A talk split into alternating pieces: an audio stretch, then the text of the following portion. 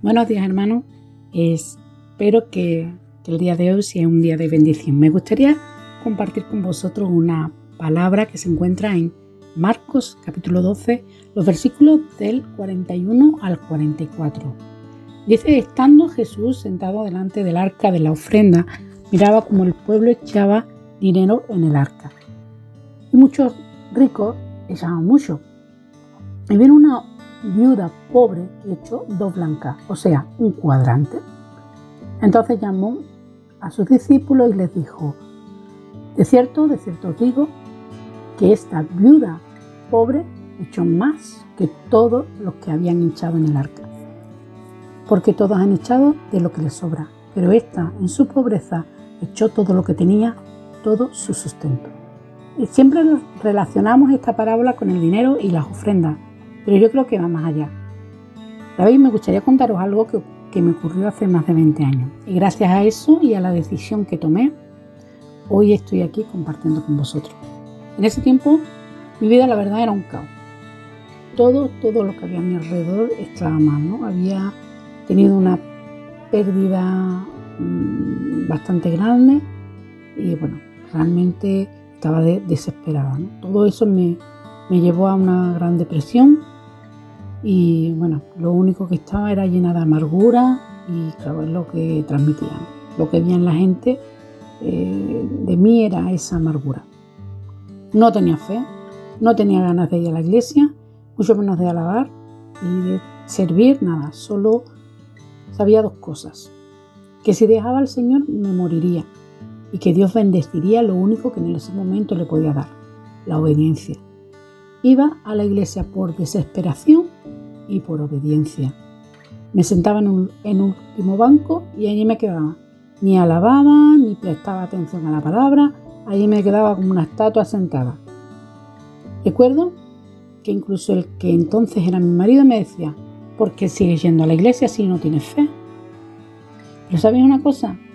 Jesús me miró.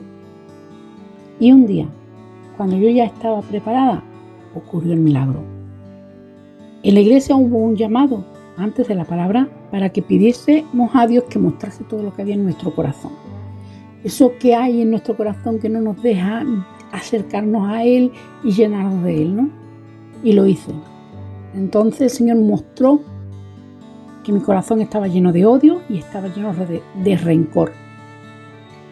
Y, y, de ahí venía toda esa amargura y de ahí venía todo lo que, lo que me estaba pasando. Y fue eso lo que le entregué al Señor le pedí perdón. Solo me salía a pedirle perdón, pedirle perdón y le entregué eso, lo que tenía, todo ese odio, todo ese rencor, se lo entregué a él. Y sabéis, a partir de ahí, poco a poco, esa amargura fue desapareciendo.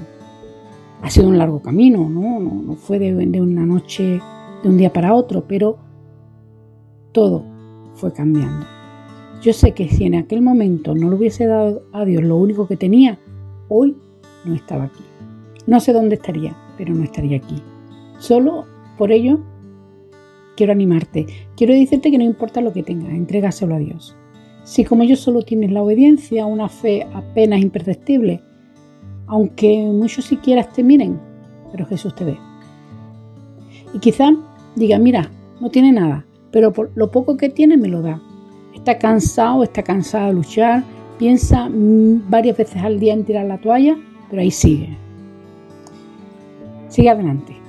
No mire lo que los demás puedan, puedan dar, porque sabes mucho dar de lo que les sobra.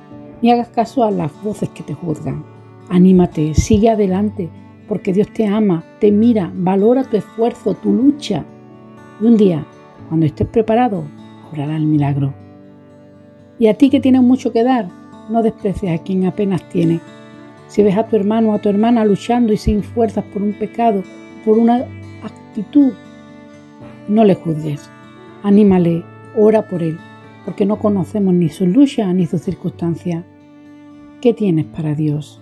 ¿Un corazón lleno de amargura, herida y rencor? ¿Una mente llena de pensamientos negativos y destructivos? Entrégaselos a Dios. No te pide grandes cosas, solo te pide lo que tengas. Bueno, espero que esta palabra haya sido de bendición. Que el Señor os bendiga a todos y tengáis un bonito día.